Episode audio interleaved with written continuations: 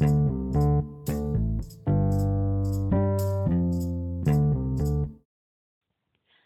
amigos, ¿qué tal?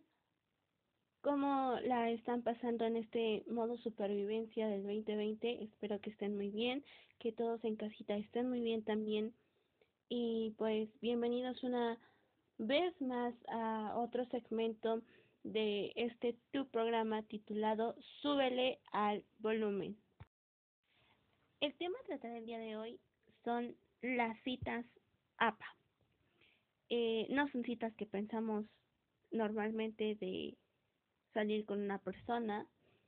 Es algo totalmente distinto. Eh, esto va enfocado a los documentos.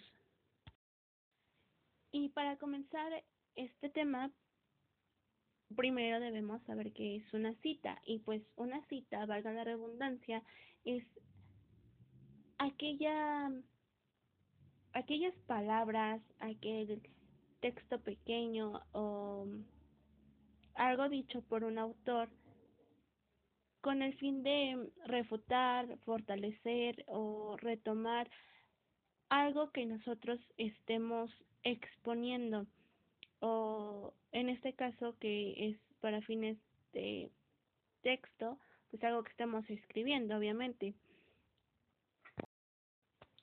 Para esto primero debemos conocer a la Asociación Americana de Psicología con siglas en español APA, que nos dice que para hacer un buen uso de citas y que las referencias se den de forma exacta, debemos señalar y seguir un patrón para poder hacer esto de forma correcta, donde debemos mencionar al autor, el año en que fue publicado, lo que dijo, dónde lo publicaron, de entre qué página qué página se sacó la cita, entre otras más. Esto pues para hacer una lista de referencia para que sea más fácil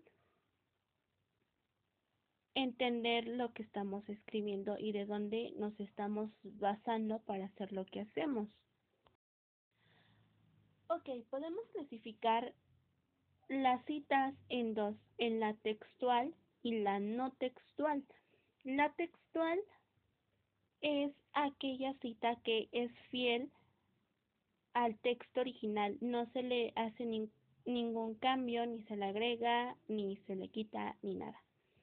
Em, estas siempre van entre comillas y podemos decir que existen las cortas que son de menos de 40 palabras y las largas que son mayores a 40 palabras y estas hacen un énfasis siempre en el autor, el texto y el año en el que fue publicado la cita que estamos a la que estamos recurriendo. Y la otra mencionada que es la no textual es aquella que es como un resumen, es una paráfrasis breve sobre la cita original. Esta no va entre comillas y pues podemos subdividirla entre la no específica y la general. La no específica solamente incluye el, el número de la página donde se sacó la cita que estamos pues parafraseando y la general incluye solamente la página. Esas son como las diferencias entre ellas dos. Bueno, las citas, aparte de que nos ayudan a hacer un uso correcto sobre las citas de algunos otros autores para apoyarnos,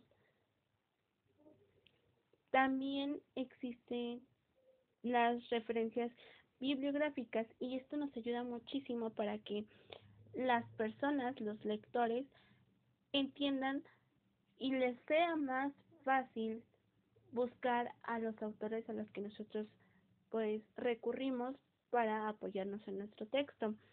Las citas ZAPA también ayudan a esta función ya que nos facilitan a los autores poner de forma correcta, ordenada y en abecedario todos los autores que nosotros ocupamos a lo largo de nuestro trabajo.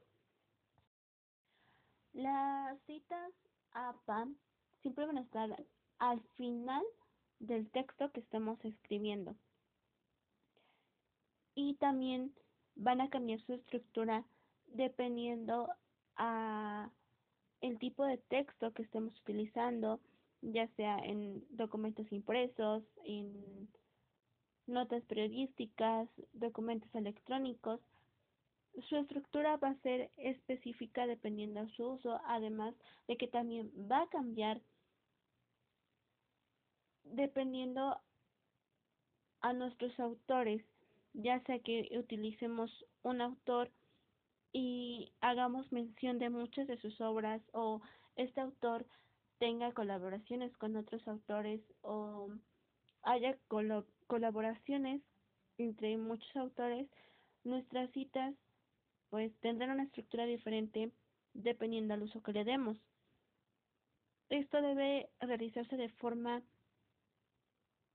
adecuada y también hay que ser muy exactos con la forma en la que lo utilizamos para que no haya errores al mencionar o al buscar estos autores por parte del autor. Y pues nada amigos, esto es todo referente a la cita Zapa. Espero que les haya gustado este episodio y les sirva de mucho.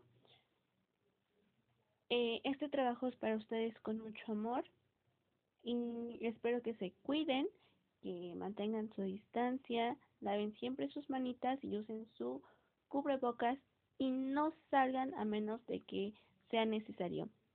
Cuídense mucho, buenas vibras, mucho love. Hasta luego.